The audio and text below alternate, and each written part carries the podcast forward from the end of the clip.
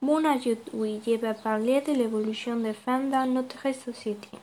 En Espagne, dans le passé, les femmes n'étaient pas valorisées même lorsqu'elles étaient enfants.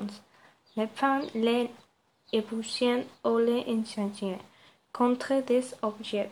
La seule obligation qu'ils avaient été de prendre soin d'enfants et de faire le ménage.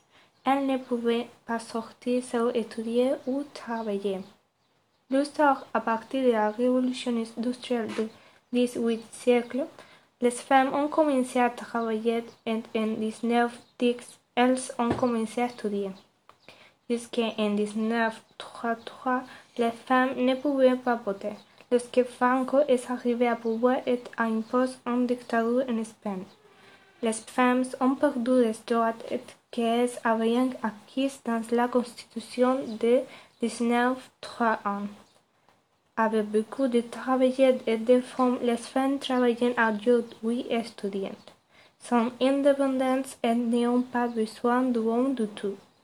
Il y a beaucoup d'égalité entre hommes et femmes. En conclusion, les femmes ont progressé dans la société. Il est vrai que cela exige un grand effort pour arriver à ce que nous avons aujourd'hui.